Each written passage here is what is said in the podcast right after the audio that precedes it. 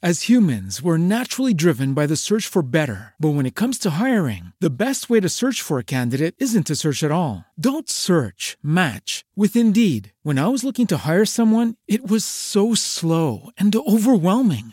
I wish I had used Indeed. If you need to hire, you need Indeed. Indeed is your matching and hiring platform with over 350 million global monthly visitors, according to Indeed data, and a matching engine that helps you find quality candidates fast. Ditch the busy work. Use Indeed for scheduling, screening, and messaging so you can connect with candidates faster. And Indeed doesn't just help you hire faster. 93% of employers agree Indeed delivers the highest quality matches compared to other job sites, according to a recent Indeed survey. And listeners of this show will get a $75 sponsored job credit to get your jobs more visibility at Indeed.com slash podcast. That's Indeed.com slash podcast. Terms and conditions apply.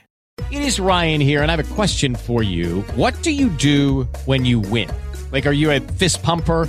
A woohooer, a hand clapper, a high fiver. I kind of like the high five, but if you want to hone in on those winning moves, check out Chumba Casino. At ChumbaCasino.com, choose from hundreds of social casino style games for your chance to redeem serious cash prizes. There are new game releases weekly, plus free daily bonuses. So don't wait. Start having the most fun ever at ChumbaCasino.com. No purchase necessary. VGW. Void were prohibited by law. See terms and conditions. 18 plus.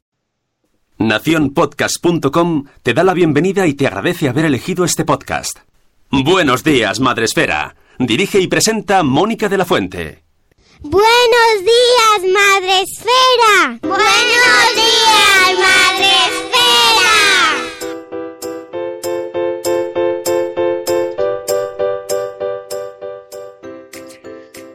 Buenos días, Madre Esfera. Hola amigos, ¿cómo estáis? Buenos días, bienvenidos de nuevo al Buenos días, Madre Esfera. Hoy es 2 de... No, mal. El 2 de abril, que me has puesto 2 de mayo. 2 de abril, ahí está, perfecto. Gracias, Une. Eh, es que lo que tiene, que venimos de vacaciones y ya no sabemos en qué mes estamos. ¿Es Une? ¿Es Une? ¿Qué tal? He tenido que mirar otra vez, ¿eh? Estaba, estaba con- Vale, bien. No, abril, Hasta- abril. 2 de Hasta hace abril. dos segundos estaba bien, ahora me has dejado muy descolocado. Bien, estamos bien. 2 de abril, lunes, eh, todavía, ojo, ojo, ojo a la noticia, porque todavía tenemos a los niños en, el col- en vacaciones, ¿eh? Lo que pasa que, mm, bueno, pues hemos dicho, venga, vamos a empezar porque es lunes y ya vamos a empezar a trabajar, que ya toca. Ya nos estaban reclamando por ahí por Twitter y tal. Eh, Eh, fel- feliz día, feliz. Es tu día. Ah, ya, ya. Tenía que decirlo, el día de la mona. Lo de la mona, ¿no? Sí. Pero qué día, es que es un día, o sea, ¿qué día es allí?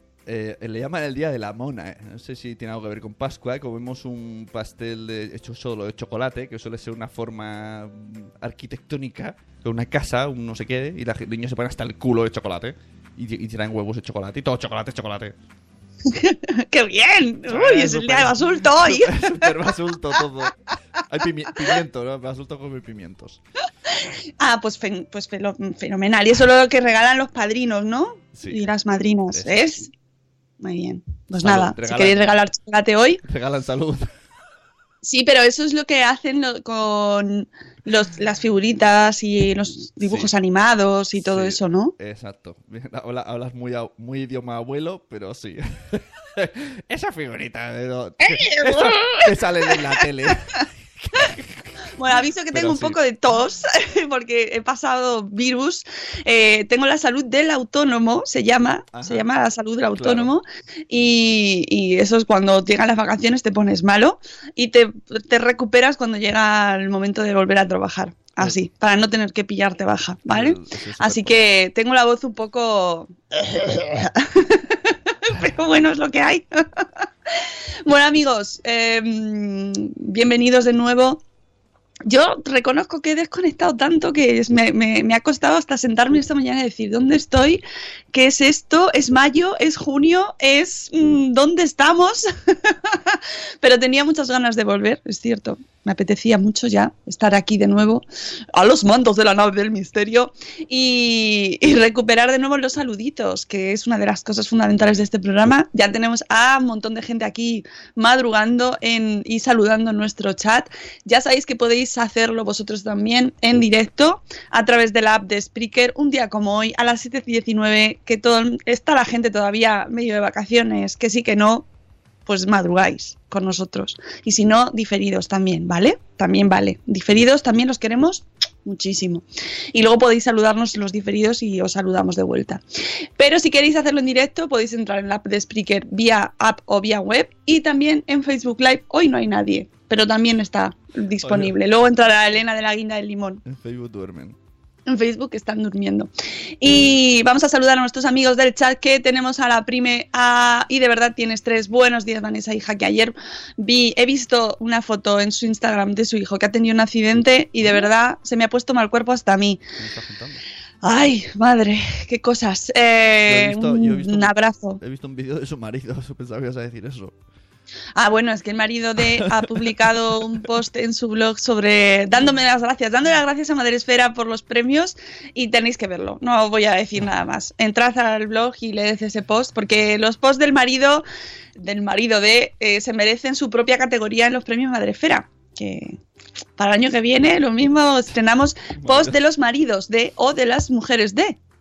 Ah, por cierto, eh, si no lo habéis visto, estos, estos días así de vacaciones, ha habido un hilo maravilloso en Twitter que inició nuestro amigo Pau Almuni eh, de cuadros blogueros, que bueno, qué risa felisa, ¿eh? Qué eh, maravilloso. Podéis buscarlo con el hashtag cuadros blogueros y ahí tendréis un montón. Todavía sigue la gente publicando Sí. porque van llegando, lo van viendo y entonces se van sumando. Es maravilloso, he aprendido a silenciar hashtags. No sabía, no sabía y he aprendido. Gracias, Pau. Muy bien, muy bien. Está, está chacha. Y de ahí de vez en cuando se organizan iniciativas de ese tipo. Pues eh, él lo hizo por los cuadros docentes, ¿no? el colectivo de profes, y también los hay médicos. eh, de vez en cuando salen hashtags así que la gente inicia. Venga, vamos a hacer esto. Y bueno, pues nos reímos mucho, muy divertido. Y todavía podéis hacerlo si queréis. ¿eh? Es- es- y- Así de hecho, aprendes arte, porque ya empiezas a distinguir algunos y dices, "Mm, y este, este es de tal, no sé qué, de la época gris. la época azul. Bueno, vamos, seguimos saludando. Tenemos a nuestra amiga Marta Ribarrius. Hola Marta, buenos días Ceci de Un Corcho en la Cocina. Buenos días Antonio Poveda. Buenos días Zora Grutuis, Zora Grutuis, que iba a ser la primera, pero no estaba logueada porque eh, los días de fiesta pasan factura, eh, amiga Zora. Buenos días Ana Espínola. Buenos días Spanglish. Sí, sí, que tengáis todos una fantástica semana. Pues sí, igualmente. Buenos días, María José. Buenos días. Eh, ¿Quién más tenemos? Ay, sí, ya está. Ya no hay más gente. Caben en el comedor, como dice Carlos cuando hablamos de Venga, audiencia. veniros todos. Cuando una vez hablando con Carlos dice, si, si no caben en tu comedor, es que tienes buena audiencia. No, mira, está entrando Amor Desmadre. Hola, Amor Desmadre, que eh, se ha incorporado a nuestra audiencia en directo desde hace muy poquito y, y está ahí encantada. Después del Bloggers Day ha venido con muchas energías y, y, es una más en la comunidad. Os recuerdo a todos los que nos estáis escuchando, tenemos chat de Telegram por si os interesa, chat privado donde comentamos eh, los programas y si queréis uniros nos lo podéis decir y estáis invitadísimos a participar y es una locura, eso sí, pero estas cosas son así. Hago tostadas, yo quiero más café. Ya que estamos tan poquito, vamos a sacar aquí. Bueno, estamos como en familia, venga. Esto es como cuando vas a hacer algún sitio, una charla, una conferencia o algo y se presentan dos personas. Oye, a mí me ha pasado, ¿eh? Eh, sí, en JPod nos ha pasado de ir ahí y que estén, que necesito, porque podcast, eh, Oliva Oliva, Josebi. Ese era nuestro público en JPod. Nos ha pasado. Entonces lo que haces es, bueno, pues venga, te sientas así eh, cerquita, venga, juntaros más, porque la gente siempre pasa que se sientan al fondo del todo, ¿sabes? Se sienta como para que no les veas y no les preguntes. Y entonces se van ahí al fondo. No, no, vente para adelante, vamos a hablar en familia. Así que nada, nos juntamos y eh, os cuento las noticias de hoy. Así, el tema de hoy del que vamos a hablar son dos cosas. Lo primero, eh, eso siempre ya sabéis, eh, entre nuestras divagaciones varias, porque si no, no sería Buenos Días Madrefera, sería un programa bueno. Donde tenemos la eh, la introducción, la presentación, que no, ni siquiera nos presentamos correspondientemente, eh, la, la introducción, los temas y luego ir a todo cada uno. Pero aquí no, aquí hacemos un poco lo que nos sale de la mandanga. Madre mía, que te has tomado. Est- Estoy escuchándote, está- no está diciendo nada gracioso. Está bien, bien, está explicando, pero no para partirte la caja. Bueno, déjame, ¿no? Tú Sí, también. sí. Oye, para no, eso no digas eh. nada, tío. Alegría, oye, que sí. Oye, contratad un productor para estas cosas, ¿eh? Dale, Fantástico. Dale, dale, dale, dale, sigue, sigue. Mira, buenos días corriendo sin zapas. Eh, dice que está, pero que tiene tanto sueño que le cuesta escribir. Y dice, eh, de verdad, tienes tres, jo, y 24 y ya ha acabado de saludar. Hoy sobra programa. Claro, si es que somos cinco. somos muy poquitos. Déjala con su droga. Efectivamente, déjame. Déjame. Yo te, yo te digo a ti algo en tus programas, a que no. Mejor que no. ¿Ves? Alguna vez te escribo un mensaje y te pongo, Sune, no, ¿dónde vas? Pero, Bueno, pero que sepas que tu mirada me persigue. Y- sí, y ¿no? El otro día, en el directo de Instagram que hice con Nanok, él puso una mirada y de hecho dijo: Esta es la mirada que te echa Mónica, ¿no? Él mismo se vio a sí mismo como tú. Cuando dije algo y, y- entonces me miró dijo: Esta es la mirada, ¿no? Dije: Esa es la mirada. Esa es la mirada, esa es la mirada de... Calla, calla, mute. Te- Deberíamos, deberías venir con un botón de mute Claro. y... ¡Ay, hola, Kela! Una mamá Oye, murciana. pues- Mira, ¿ves? Vamos, de- vamos dando tiempo Sí, a la gente si para que se despierte. Si descubres el botón de mute, dime dónde está para ponérselo a mis hijos. Mm, mm. Aquí se dice mondongo, no mandanga, dice Ceci. Uy, el mondongo es otra cosa, pero bueno. Bueno, pero ya le gusta decirlo con no. ¿Qué pasa? ¿Eh? Respeto, respect, Respect. ¿vale? Respect. Bueno, pues hoy es el Día Mundial del Autismo, ¿vale? De la concienciación para conocer, eh, quitar estigma, quitar mitos, eh, dar a conocer eh, el autismo, en qué consiste, qué es lo que pasa con el autismo, mm, aprender sobre este trastorno neurológico y, y- bueno, acostumbrarnos un poco a, a palabras, a términos, a situaciones que gracias a, a- que estamos en este mundo, esta pequeña burbuja madre esférica en la que vivimos, pues estamos cada vez más acostumbrados. Antes lo hablábamos un y yo, que pues desde que, incluso con el podcast, cada vez lo hablamos más, aprendemos en la importancia del vocabulario, aprendemos la importancia de, de- de desterrar mitos y de cambiar mm, formas de ver las cosas, ¿no? Y de cómo integrar eh, pues a las personas que, que tienen autismo y ayudar a sus familias con esa integración y con esa visibilización, ayudar a que sus familias pues estén también mm, vivan un poquito mejor, una vida un poquito más fácil dentro de las, de, las circunstancias. ¿Vale? Entonces, hoy eh, vais a ver las redes sociales llenas de... Primero, he visto antes a Melissa, la madre reciente, que estaba diciendo que hoy eh, el azul es el color mm, característico o que han elegido eh, como para dar visibilidad al autismo, ¿vale? Entonces, por ejemplo, llevar ropa azul y decir que es eh, por dar visibilidad. Mira, tú lo has No- hecho no muy bien. sabía, pero bien. Bien, bien, bien, bien.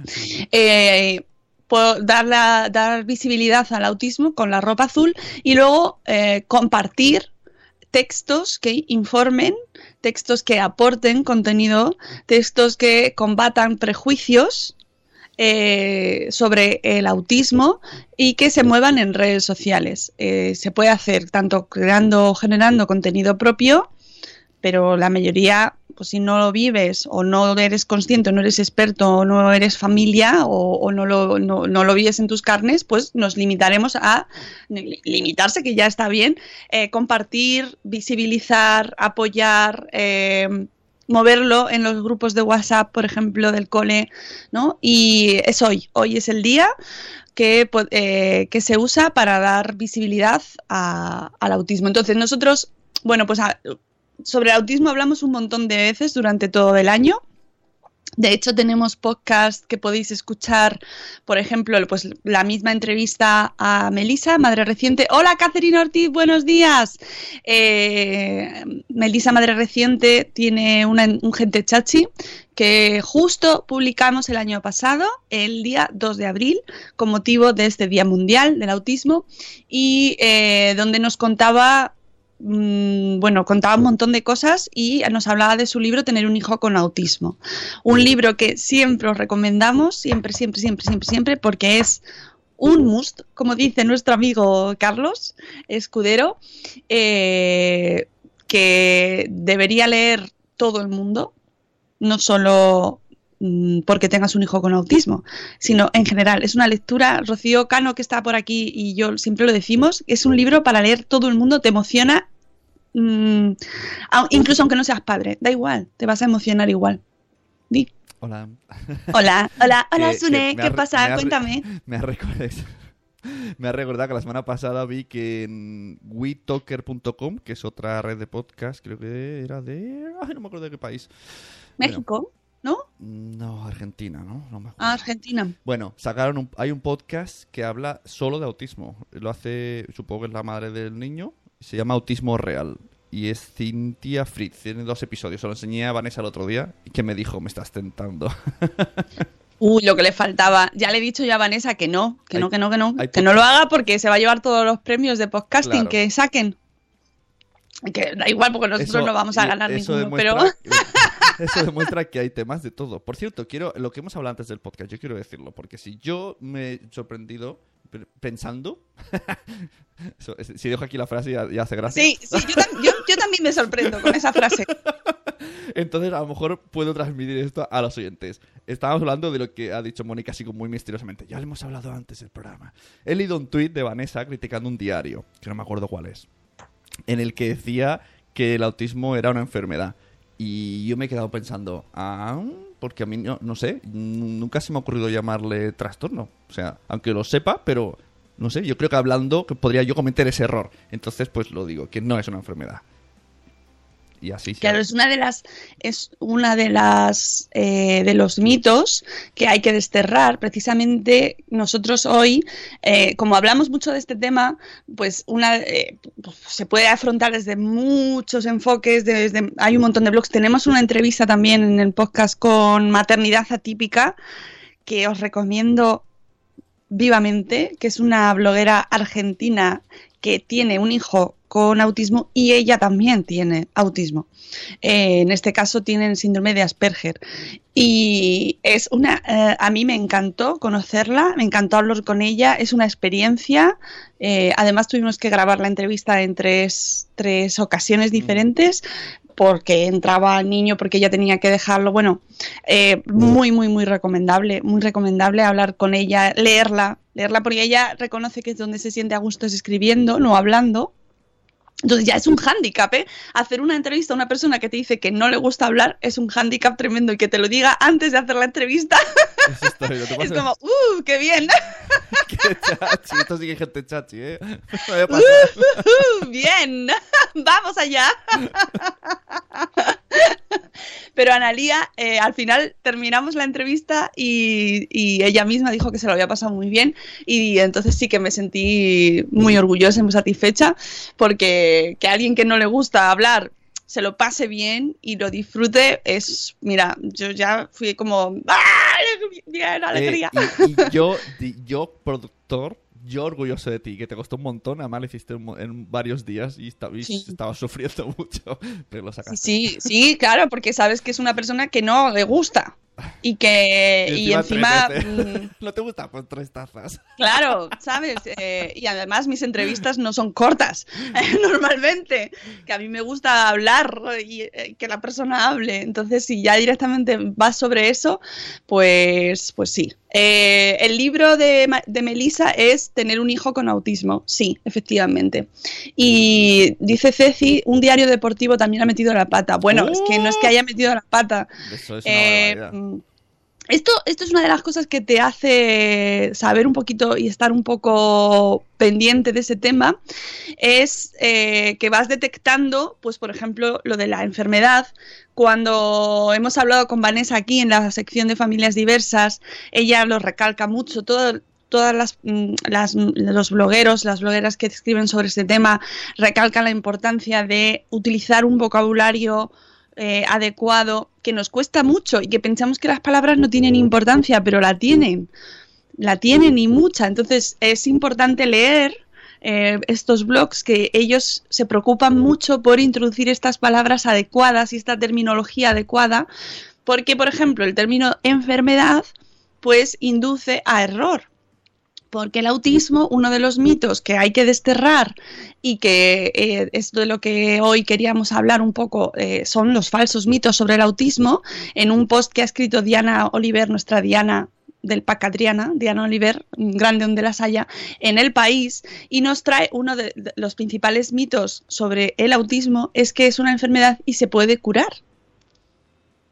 Entonces, esa es una de, de, las nebulosas que acompañan eh, eh, este trastorno que es cierto que al no, al no saberse muy bien de dónde viene y tener un amplio espectro de síntomas, es muy difícil mm, catalogarlo y de hecho eh, cada paciente, o bueno, pa- paciente, ¿ves? Ya, ya, ya vamos utilizando palabras que hay que ir pensando bien. Es, es un terreno delicado. Eh, la gente que, eh, las personas que tienen este trastorno, neurológico eh, tienen diferentes síntomas y es difícil catalogarlos a todos de la misma manera porque hay una- un, un espectro muy amplio. Entonces, ni siquiera dentro del mismo síndrome, por ejemplo, de Asperger, son iguales. O sea, Ni siquiera los mujeres y los hombres son iguales con dentro de un mismo síndrome. Cuando se dice enfermedad, ahora esto no, yo no había pensado. Se da por supuesto que podría llegar a tener alguna cura cuando es una enfermedad. Y si no, se le llama enfermedad crónica, ¿no? Pues me imagino que sí. Mm, claro. Pero entonces, eh, aquí puede ser que está abriendo aquí puertas a lo loco. Y cuando alguien tiene cáncer, ¿no se le llama está enfermo de cáncer? A es- mira, porque es algo, adqui- eh, es algo adquirido. Estás metiéndote en un terreno un digo, poquito estoy- ahí pantanoso. Estoy abriendo aquí unas puertas de castillo. Sí, sí, sí. Mira, nos dice Vanessa en el chat que una enfermedad tiene tratamiento y por lo tanto recuperación. Y no es el caso. No es el caso. Entonces es importante utilizar la- el- el- la- las palabras bien porque el cáncer efectivamente puede llegar a tener cura y hay cánceres eh, que, Vale. que es- remiten. Vale, lo que dice, lo que ha dicho Vanessa. Si hay tratamiento, ¿no? Claro. Entonces no hay ningún tipo de tratamiento para el autismo. Claro, eh, la- según leemos en el país, en este eh, artículo que ha escrito Diana, eh, la Organización Mundial de la Salud estima que uno de cada 160 niños en el mundo tiene un TEA. Es decir, un trastorno del espectro del autismo. Eh, aunque el autismo ya no es el gran desconocido que era hace dos o tres década- décadas, aún nos queda muchísimo camino, ¿ves? todas estas dudas tenemos que despejarlas, entenderlo y, y- y- saber a qué sobre qué estamos hablando. Que, eh, eh, cuando visibilizamos bien algo y lo entendemos, es mucho más fácil hablar sobre ello. Nos dejamos de rodeos porque Sí. muchas veces hablamos con rodeos y de forma vaga para no meter la pata Claro. porque no sabes muy bien sobre lo que estás hablando. Pero el, el- Y- el autismo es visible por películas, pero creo que la forma de que le dan visibilidad es un poco demasiado como heroica, ¿no? Siempre es como el niño súper inteligente. Claro, por eso ese es uno de los mitos que hay que desterrar, ¿no? Por ejemplo, las capacidades excepcionales que eh, nos han vendido películas o, o series, como por ejemplo eh, Rayman, que es una peli que vimos todos cuando éramos pequeños, porque además es del 88, con Dustin Hoffman, que era este muchacho que tenía autismo y era eh, tenía una mente prodigiosa. El hombre era eh, contaba, me parece, ¿no? Se lo llevaba a su hermano al casino para, para contar cartas porque tenía, vamos, mm, era un, un tipo que se- a todos se nos quedó grabado que tenía por un Sí, sí. como como que compensaba, ¿no? O sea, Sí, lo que pierde por un lado gana por otro y, y y claro, ese film que, que, bueno, pues eh, está muy bien, pero hizo un poco de mella en, en mayoría... contribuyó a crear ese imaginario popular, ¿no? Y que luego, por ejemplo, de Big Bang Theory, pues también eh, nos ha traído personajes también, pues en el caso de eh, Sheldon Cooper, ¿no? Pero que también, por otro lado, ayuda el hecho de, que, de ver personajes que tengan, eh, que sean diferentes, ¿no? O sea, por un lado, está bien, pero, pero por la- otro lado contribuye la- a aumentar tele- esa... En la tele siempre nos enseñan que parece que tienen algún problema a la hora de socializar, pero que por otro lado es, es como están como más avanzados, pero no sé, entonces me parece que no es, sí, se ha visibilizado, pero no sé si correctamente. Claro, esa es la cosa. En, en el artículo nos dice Diana que el cine, la televisión y los medios de comunicación han contribuido a la construcción de una imagen estereotipada que tenemos del autismo. Eh, nos habla del primer ejemplo de Rayman, por ejemplo, ¿no? de, de este caso con Dustin Hoffman, y que según eh, Marcos Zamora Herranz, que es presidente de la Asociación Española de Profesionales del Autismo, generaliza la idea de que las personas con autismo pueden tener capacidades excepcionales para algunas habilidades como contar cosas de un solo vistazo o memorizar listados imposibles como la guía telefónica, cuando en realidad no es así en la mayoría de los casos. Y es que a pesar de que algunas personas con TEA pueden tener un perfil cognitivo caracterizado por una buena memoria visual, el aprendizaje de determinadas rutinas o una gran concentración para según qué tareas, estas no son cualidades que se puedan asociar a una condición tan heterogénea como el autismo. Como el resto, las personas con este trastorno tienen sus fortalezas y sus debilidades. Es decir, pues eso, que es que además cada, cada persona pues tiene unas características diferentes, sin que estos sean unos síntomas claros de dicha condición.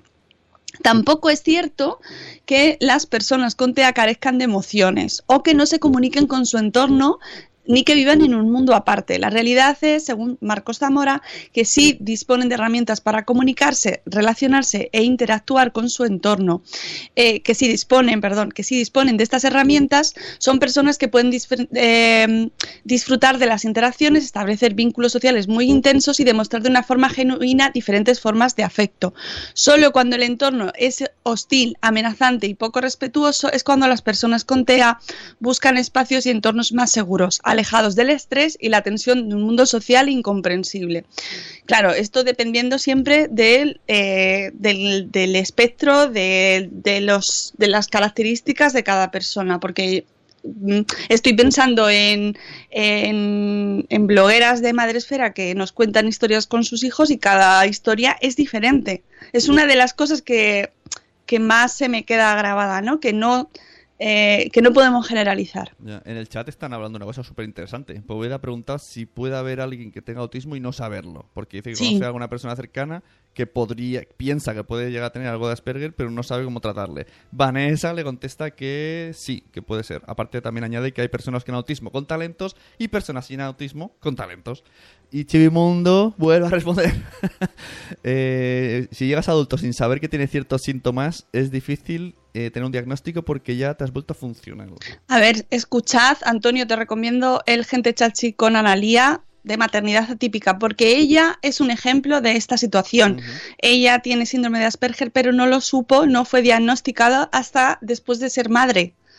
Y de hecho también hay un, ahora no recuerdo el nombre del blog, pero eh, no es una situación tan diferente. O sea, es que de hecho el diagnóstico es uno de los mayores problemas que hay, que cuan- cuando te recibes el diagnóstico, cuando te lo dan, porque porque no llega pronto, ¿no? Es una de las demandas que las familias siempre tienen, ¿no? Que tener un diagnóstico precoz, un diagnóstico temprano para poder iniciar eh, terapias que ayuden a, mejorar sus condiciones, que es a lo que se puede aspirar, ¿no? A mejorar, no, no se cura, ya lo hemos dicho, no es una enfermedad y no se cura, pero sí se puede tener terapias para ayudar, pues en movimientos, en lenguaje, eh, en lo que se pueda, porque cada, además cada niño es diferente o cada niña o cada persona y sí se puede diagnosticar en adultos. Ya os digo, os recomiendo la entrevista con Maternidad Atípica y su blog eh, para descubrir, porque es muy, muy interesante lo que nos cuenta ella. Ella nos cuenta cómo se había ido adaptando en su vida, eh, de manera que eh, lo- mm,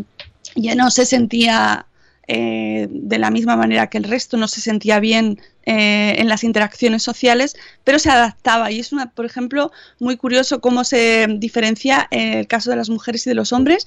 Eh, por ejemplo, en el síndrome de Asperger, las mujeres son más difíciles de detectar porque tienen una mayor capacidad de adaptación al medio, ¿no? a la a la interacción social y entonces es más difícil que se, que se diagnostique. Me parece fascinante. el síndrome de Asperger sí que es, es una subrama de autismo que es, de autismo que sí que está más centralizada. O sea, veo que tiene un nombre y para llamarlo. No, bueno, habrá más, pero en este caso este es el con, el que hablamos con ella y además es un pelín más mediático, es quizás el que más conocemos en los en los medios de comunicación y también más estereotipado también, ¿no? Quizás por eso. Nos dice eh, Vanessa, se puede confundir con depresión, trastornos de la personalidad o psicosis. Personas con problemas de interacción social, de relaciones, personas tachadas de antipáticas, poco sociables, reservadas, erráticas, poco empáticas. Es que eh, tiene mucha tela, ¿eh? Es un tema muy, muy interesante. Bueno, seguimos con los, con los falsos mitos. Em, a ver, que, me da la tos. Bueno, pues eso, que las personas con TEA no carecen de emociones. Esto también nos lo decía Analia en su, eh, y lo podéis ver en su blog también, habla mucho sobre ese tema.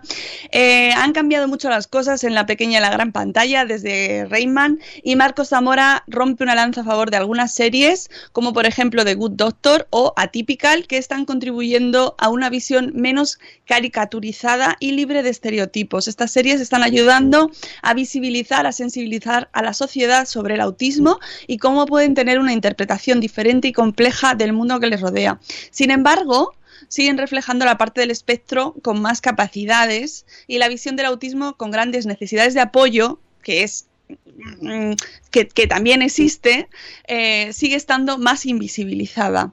Eh, en esa línea, Daniel Comín, padre de un adolescente con autismo y cofundador de Autismo Diario, que os recomendamos siempre, una super web que tenéis que leer, tampoco ve claro si este tipo de series televisivas ayudan a concienciar o por el contrario refuerzan más los mitos que las realidades del autismo. O sea, que es un debate entre las propias familias, entre el propio eh, el sector más especializado, también se debate sobre si es bueno o no es bueno.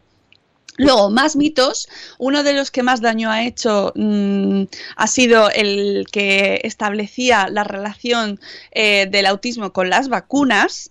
Eh, mm, bueno, eh, sobre este tema vamos a hacer un especial para Salud Esfera que estamos preparando mm, interesantísimo sobre vacunas y vamos a hablar sobre este, este mito precisamente que está descartadísimo, que no existe la relación, no está demostrada la relación eh, entre las vacunas y el autismo, pero ha dado mucha guerra eh, en los últimos años y eh, nos da, por ejemplo, los datos en el 2014, un metaanálisis de más de un millar de estudios científicos de calidad llevado a cabo por un equipo de investigadores de la Universidad de Sydney concluía que no existía ninguna evidencia que relacionara las vacunas con los trastornos del espectro del autismo. ¿Vale? Esto ya os digo, vamos a profundizar más en un especial sobre vacunas con el libro Las vacunas funcionan eh, en nuestro podcast de Salud Esfera, que lo tendremos muy pronto disponible. No hay cura porque no es una enfermedad. Eh, otro de los mitos que tenemos que desterrar. El hecho de que el TEA sea una condición y no una enfermedad implica que no podemos hablar de una cura. Esta realidad ha sido el caldo de cultivo idóneo para el surgimiento de innumerables pseudociencias, terapias alternativas, métodos milagrosos que aprovechando la ansiedad de familias por encontrar cualquier solución a las dificultades que puede entrañar un diagnóstico de TEA, aseguran una cura o una solución que realmente no existe esto es muy complicado, o sea, muy duro de entender, de, es fácil decirlo para las familias que no lo vivimos, pero es, eh, es, una realidad muy complicada y que te digan que tu hijo o tu hija tiene eh, una, esta condición, que tiene autismo y que no se cura, eh, no es nada difícil de tragar ¿no? y de asimilar y por lo tanto esa situación de ansiedad, de decepción, de frustración, de cómo pues, es aprovechada en muchas ocasiones pues con este tipo de, terapias, de, soluciones milagrosas, cosas eh, pues como dice la frase, cosas que no podrías creer, ¿no? De, eh, en Internet, encima, es un medio muy proclive a, a vender este tipo de soluciones, tanto, por ejemplo, para las dietas, ya sabéis, aquí puedes encontrar cualquier dieta para adelgazar, cualquier dieta milagrosa para cualquier cosa, pues y también en este caso puedes encontrar eh, terapias, eh, soluciones. Oye, no mm, seremos eh, egoístas porque están en el chat diciendo cosas interesantes. Lo vamos a transmitir a los que no están en el chat, para los de Sí. fuera, para los de iTunes, para los de México. Dice Antonio Poveda que sí hemos visto la- el documental Life Animated, que No. va de un niño que a través de las películas Disney le ayudaron con el autismo.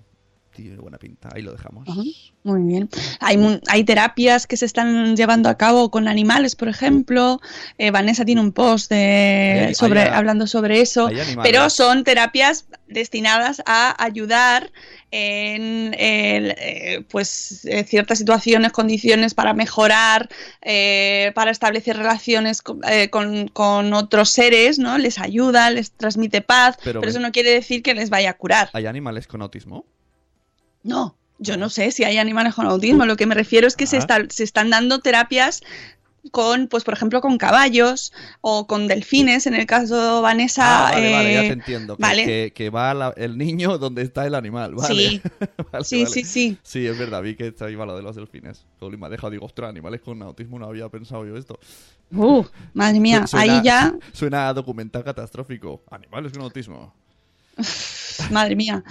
Eh, bueno, pues eso, que, mm, que hay que tener cuidado con ese tema eh, y, sobre todo mm, buscar y dar acceso a información basada en evidencia, Eh, así como suministrar apoyo social, dar apoyo ah, e institucional, básicamente, para las familias que reciben este diagnóstico, porque mm, tenemos, o sea, eh, la situación que se produce cuando esta familia recibe este diagnóstico les deja en una situación de soledad, frustración, de ira, de enfado, de soledad, no tienen recursos, nadie les ayuda. Eh, esto lo, lo podéis leer también en el libro de, de Melissa, de tener un hijo con autismo.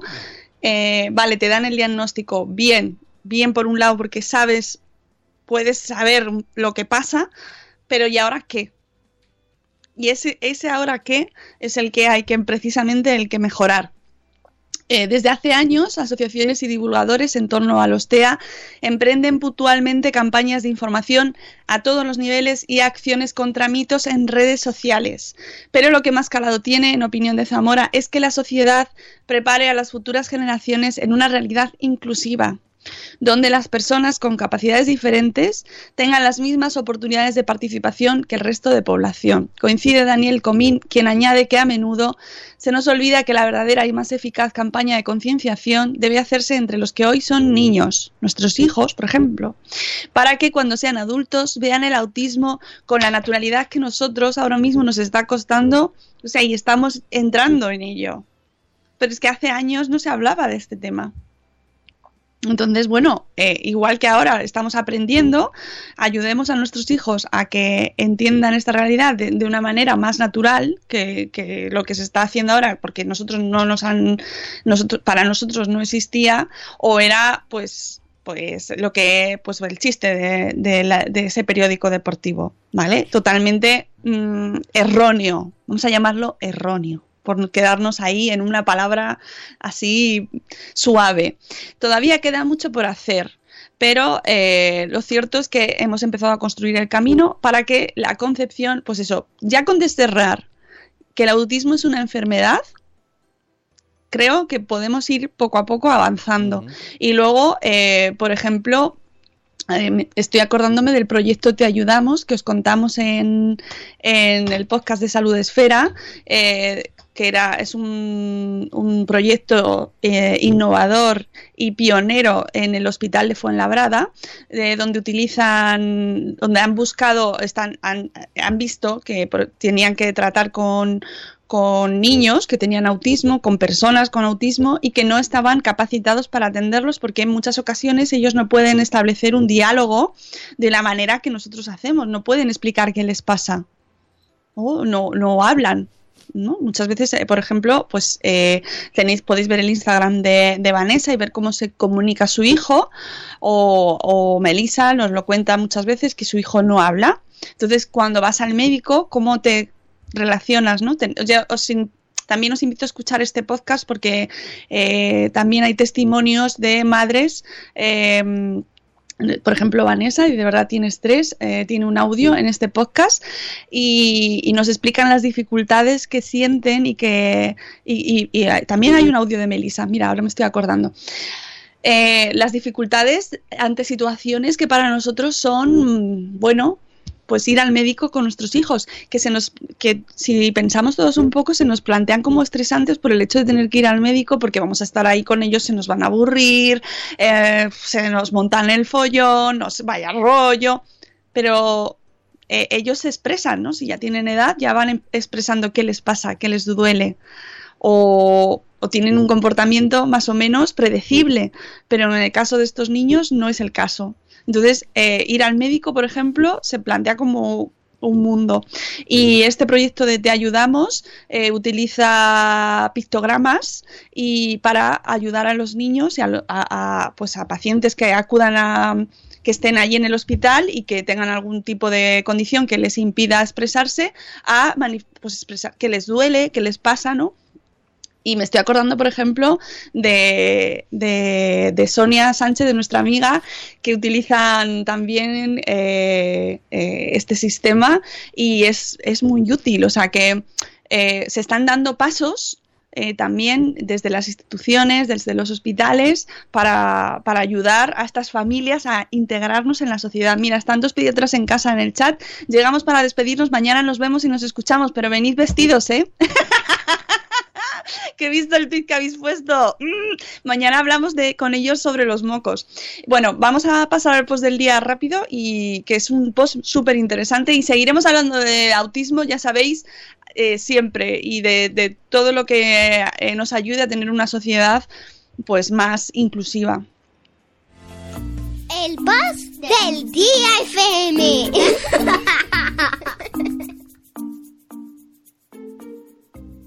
Bueno, pues en el post del día de hoy me ha parecido muy interesante este alegato a favor de decir que no a los niños, a nuestros hijos. Eh, me, ha resultado muy interesante ya solo por el título, pequeño alegato a favor de decir no a nuestros hijos, de el blog Teta Porter. eh, que nos habla sobre movimiento libre y pedagogías del cuidado. Eh, y nos dice Paola, Ah, no, bueno, perdón, es que es Paola es la autora de la foto, pero la autora el del post es Romina. Y nos dice, ¿de verdad es necesario evitar constantemente decir no a nuestros hijos? ¿Cuántas veces decimos que no al día? Mm, mm, mm. Es verdad que hay, últimamente, cada vez se oye más que hay que intentar decir menos veces que no.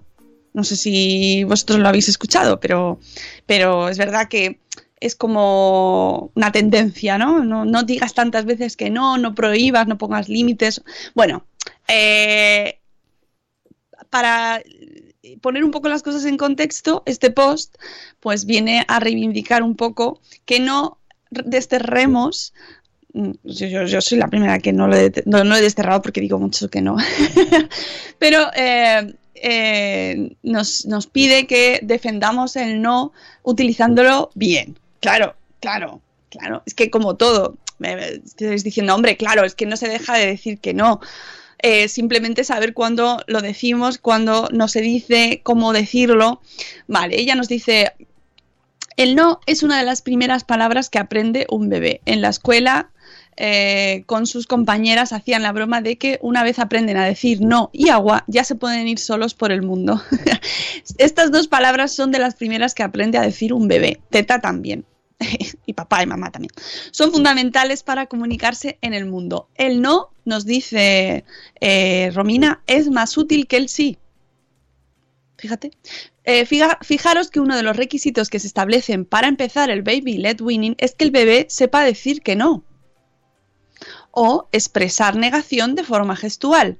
Sin eso no puede expresar si está o no saciado o si le gusta el requisito o si le gusta, si no le gusta esa comida. Por lo tanto, el requisito no es que diga que sí, sino que diga que no. Muy interesante. De la misma forma, una de las proclamas feministas por excelencia es que no es no. ¿Cuántas dificultades tenemos no solo para decirlo, sino también para recibirlo? El no es imprescindible para manejarse en sociedad, para comunicarse, para decir lo que se quiere y lo que no se quiere. ¿Cuántas personas cuentan que tienen problemas para decir que no? Yo tengo unas cuantas en la cabeza. y ya, a mí me ha costado mucho, ¿eh? Y me cuesta mucho, nos cuesta mucho a todos decir que no, ¿verdad? Que no saben decirlo, que no les sale y acaban accediendo a lo que sea por no saber negarse. ¿Cuántas personas cometen abusos por no saber recibir un no? Uy. Evidentemente, cuando hablamos de crianza, estar todo el día con el no en la boca resulta frustrante y agotador por todas las partes. Genera relaciones de desconfianza e inseguridad, además de una percepción de uno mismo fácilmente negativa.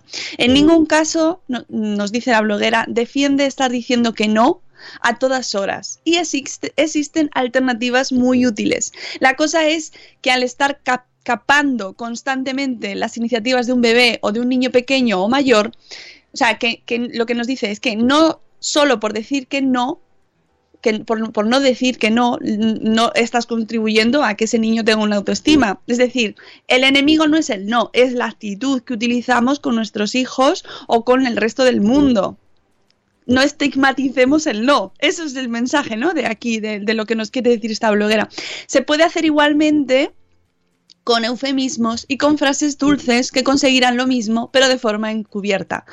Eh, es decir, que puedes eh, capar o puedes frustrar a tu hijo aunque no le digas que no. Este, este post no lo ha escrito mi mujer, ¿verdad? Porque lleva toda la semana diciéndome algo parecido. que, que diga, que no diga el no así.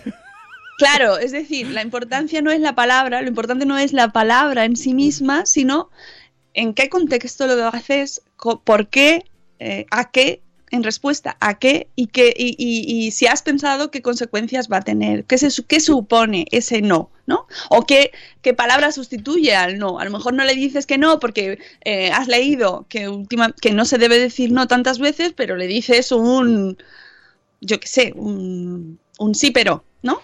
O- al final es un sí pero, pero que no es un... O sea, que no le estás dejando hacer lo que él considera que quiere hacer. Se trata de la forma en la que nos relacionamos, qué esperamos y qué no esperamos, cómo miramos a la infancia y esa es la base de saber cuándo decimos que no o, o- que sí. Por otra parte, está muy de acuerdo en que muchas de esas listas con alternativas al no nos ofrecen interesantes recursos y nos pueden ayudar a tener una mirada más positiva hacia las iniciativas infantiles. No es necesario decir constantemente que no. Es muy pesado y puede acabar en desastre, pero igual de pesado, confuso, frustrante y agotador puede ser estar evitando el no por todos los medios. Es decir, la solución no es decir que sí a todo. Uy, no, eso no. Mira, qué, Claro. rápido, qué rápido me sale. El sí, sí a todo es... Uf. Claro, es que... Luego, eh, luego no, hay, no hay un punto de no retorno. Esto es como la gasolina de los aviones. También hay formas de decir que no, y no me refiero a alternativas, nos dice la bloguera, se puede decir suave y tranquilamente, sin broncas ni enganches, y no hace falta hacer el logro. Igual que a veces es necesario cogerlos y sacarlos de una situación en concreto y o pararlos físicamente. Por ejemplo, cuando están pegando a otro niño. Y esto se puede hacer de forma respetuosa o se puede hacer de forma no respetuosa. Es decir, que ahí la actitud es fundamental. Le digas lo que le digas. El no es una palabra barra concepto muy simple y que se entiende a la percepción. Per- perfección. Hay que ser responsables y saber dosificarlo, porque si lo repetimos constantemente pierde sentido. Cualquier cosa que se repite todo el día, al final ya ni la oyes, ¿no? No, Es que nos pasa, si estamos constantemente diciendo lo mismo, nuestros hijos ya hacen... Por lo tanto, sepamos usarlo y cuándo tenemos que usarlo. Debemos evitar su abuso de la, de la misma forma que obviarlo constantemente le parece a la bloguera que es otro abuso y llevarlo a otro extremo que no es bueno. Los extremos recordamos que no son buenos. Una forma de evitar el no constante, que mira, soluciones, que ¿cómo hacemos para evitar el no constante y estar todo el rato diciendo que no? Por ejemplo, mira, es un cambio de mirada. Estaba pensando en ti. La mirada Usad, no. usad, somos seres gestuales. Usad un cambio de mirada y de paradigma, de comportamiento, el tono de voz, que conlleve unas expectativas reales sobre lo que puede y no puede un bebé o un niño hacer según su momento de desarrollo. Utilizad los recursos que tenemos. Tenemos muchas capacidades que podemos utilizar, no utilizar siempre el no como palabra. Adaptar el espacio y los materiales también hace que nos ahorremos un montón de noes. Se trata de una forma de comprensión hacia la infancia, es una cuestión ética y epistemológica. Al final, el uso del no o de sus alternativas puede ser meramente anecdótico. Por ejemplo, eh, evitemos situaciones que sabemos que van a generar desastres, ¿no? Esa típica situación que hemos contado muchas veces de no irnos a comprar con los niños cuando están hechos polvo a las 8 de la noche. Soy- soy Después muy- del cole. Estoy pensando, soy muy fan y luego me dices quién ha escrito este post, porque me mola un montón, pero quiero imaginar el día que le dijo, cariño, déjame dos horas que voy a escribir un post sobre el no. Y, pero mola mucho el post. No, es que a mí me ha encantado porque podía, podía ser un, un post muy, eh, muy superficial y sin embargo tiene un montón de, de meollo. Y es verdad, y, y yo soy defensora de no estar diciendo no todo el rato, pero es que saber decir un no a tiempo, es que, so- y además se lo digo muchas veces a mi equipo, somos lo que, las veces que decimos que no, nos definen más las veces que decimos que no que las que decimos que sí. Ajá. Muy bien. Y se puede extrapolar a blogueros barra blogueras. Cuando... A todo, a todo, se puede extrapolar a todo. O sea, eh, esta- eh, eh, establecer tus límites de lo que no estás dispuesto a hacer en muchas ocasiones es mucho más complicado, pero te define más. Entonces, saber decir que no, para mí, eh, eh, es, tiene muchísimo valor. Ojo, eso no quiere decir que tengamos que decir que no a nuestros hijos a todo. Porque nos resulta más cómodo, porque no se van a manchar, porque no van a correr, porque no van a correr ningún riesgo. No, hay que saber cuándo lo tenemos que utilizar, pero les vamos a ayudar mucho si les ayudamos a, eh, a- a aprender a decir que no y a saber cuándo nosotros estamos diciendo que no y por qué lo estamos diciendo. Y que si lo estamos diciendo es por algo, porque Claro. soy tu padre. Claro, por lo menos decir el no, ¿por qué, no? Claro. Eh, hola Eduardo del Hierro. Buenos días, que está de vacas. Qué bien, gracias por venir a decírnoslo. Ay, disfruta. Eh, eso, que, que hay que aprender a, pro- aprender a decir que no. El no es muy útil por su claridad y sencillez. Aquí no se pega. Si no te gusta, lo si no te gusta, le puedes decir que no te lo haga. Aprender a decir que no y aprender a recibir un no es un aprendizaje Oh. fundamental para la vida en sociedad y en Ese- relación. ese ¿Cuántos creo- problemas de adultos nos ahorraríamos si aprendiéramos tanto a decirlo como a recibirlo? Ese de recibir un no creo que es más duro, ¿eh?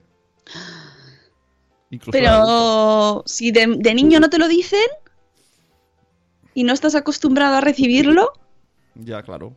Es que yo tengo familiares, niños de familias que creo que no han dicho no en la vida y mala me va. ¿por qué tanto complejo a decir que no? ¿Qué ganamos evitándolo a toda costa y haciendo malabares a veces casi imposibles con el lenguaje para evitar un simple no? Claro, esto es lo que de tanto tanto escuchar, al final estás ahí dándole vueltas, ¿no? Y el niño Claro. está, pero ¿qué me O sea, estás no le- diciendo? Pero, pero, ¿Puedo- pero, porque puedo no lo no? pensamos. ¿Puedo meter los dedos o no? Porque tú estás ahí, no, cariño. no, el- cariño, verás, quiero explicarte una cosa, pero ¿puedo meter los dedos en el enchufe o no? ¿Qué problema tenemos con los límites que los, re- los rehuimos como si no fuese cosa nuestra y esperásemos un milagro?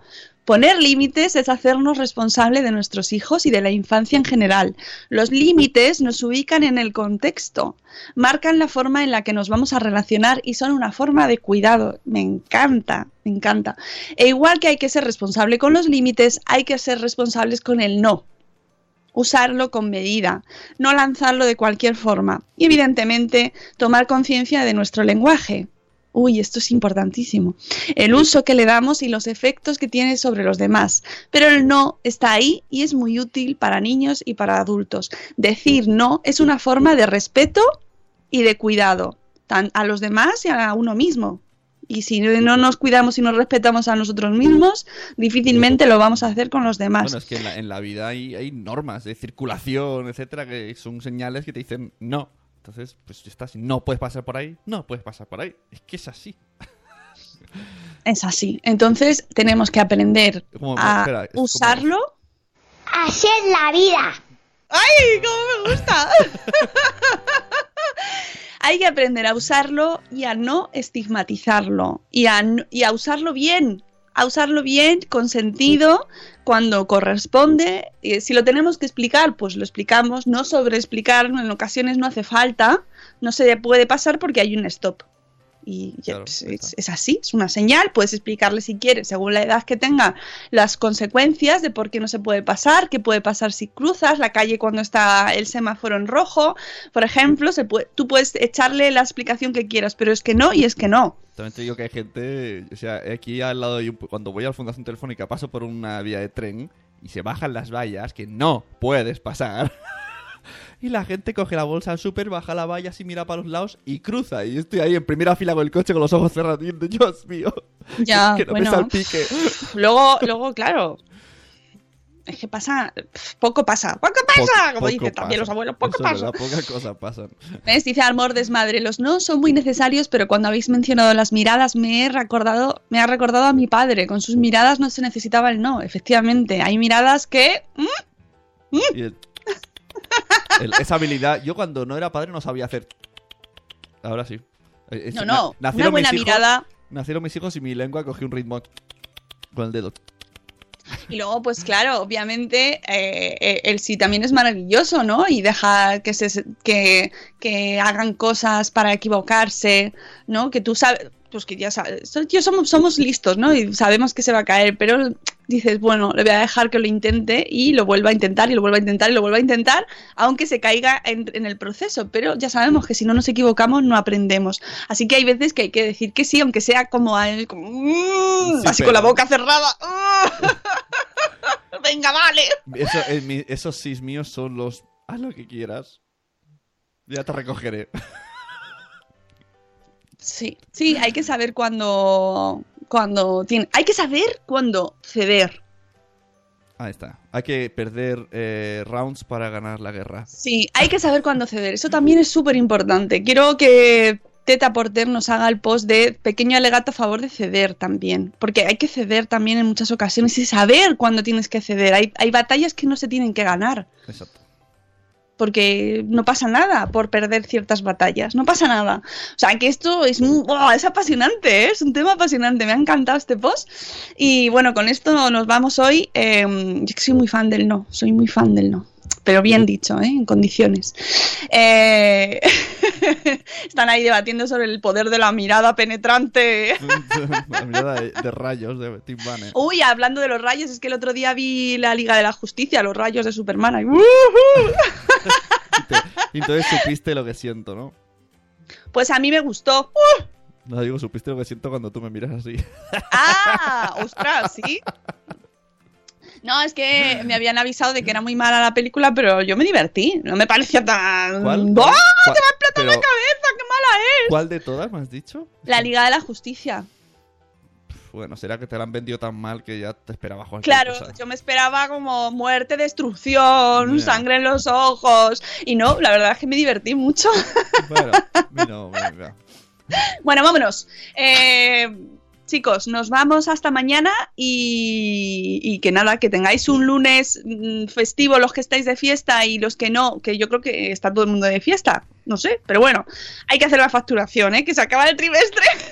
Saludito a los autónomos, Ujú, chocad. Ujú. Eh, mañana volvemos a las 7 y cuarto con nuestros amigos eh, pediatra, que por cierto tendremos la agenda el miércoles. Rocío, ya te informo.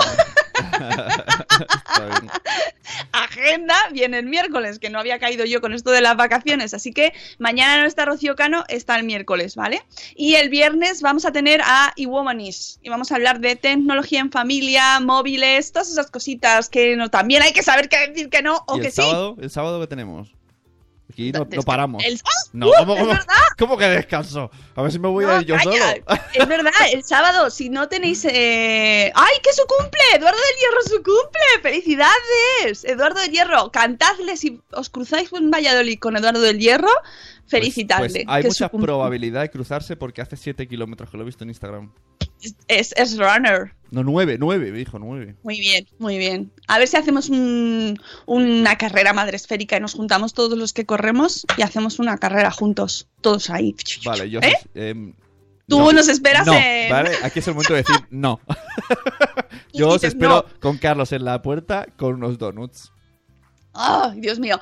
Sábado, todos los que queráis venir a, vernos, estaremos en la Fundación Telefónica, en la Gran Vía, eh, con Olga Margallo y Petra Martínez, hablando de cómo se educa con humor, cómo se educa hoy y cómo se educaba ayer. Y no, yo os digo una cosa, yo de educación no sé, pero de reírnos, pues con todos los invitados que tenemos, creo que mm, nos vamos a reír mucho. Así que de eso sí sabemos. Venid, ven- venirse. Si no tenéis la entrada, la podéis reservar, es gratuita y tenemos taller para niños. Mientras hacemos el programa, los niños pueden estar aprendiendo mm, ciencia. ¡Ciencia! Así que todavía estáis a tiempo de coger vuestras entradas. Y que no está en Valladolid. Ah, bueno, vale. Nos pues nada, yo qué sé, estará en las Bahamas o. Dice Vanessa que su, su contrario también es su cumple. Pues nada, felicidades también. Hay que estamos ¿También? aquí ¿En pareja? como pareja. ¿No? ¿Qué has dicho? ¿De Vanessa, quién es su cumple? Vanessa, Vanessa. Ah, el marido de Ahora, Jolín, que- pero que bueno, el- que de día de Que el cumpleaños. marido de Vanessa es pareja de Eduardo del Hierro. Ahí ya no, no me voy a meter. Que cada cual haga lo que quiera, que para eso estamos para querernos. Os queremos mucho a todos. Eh, seáis quienes seáis y contrarios de quienes seáis, a nosotros todos. nos da igual, Da si igual. el mundo es libre. Nos da igual. Nosotros, mientras hay amor. Vámonos a querernos todos. Venga, eh, amigos, mm, mañana más a las 7 y cuarto. Os queremos mucho. Adiós, adiós, un besazo. Hasta, luego, Mariano, por favor. Mariano. Hasta mañana.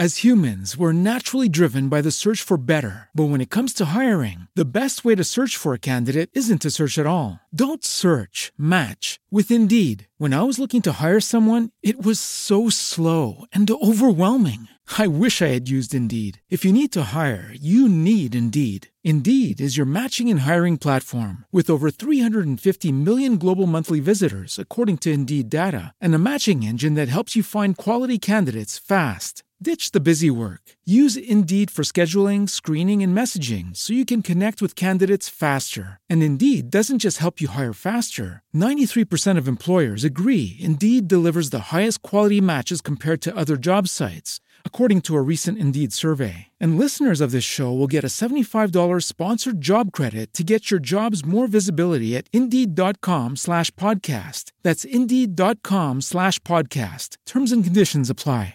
Hey guys, it is Ryan. I'm not sure if you know this about me, but I'm a bit of a fun fanatic when I can. I like to work, but I like fun too. It's a thing. And now the truth is out there. I can tell you about my favorite place to have fun Chumba Casino. They have hundreds of social casino style games to choose from, with new games released each week. You can play for free anytime, anywhere. And each day brings a new chance to collect daily bonuses. So join me in the fun. Sign up now at chumbacasino.com. No purchase necessary. Group. Void were prohibited by law. See terms and conditions. 18 plus.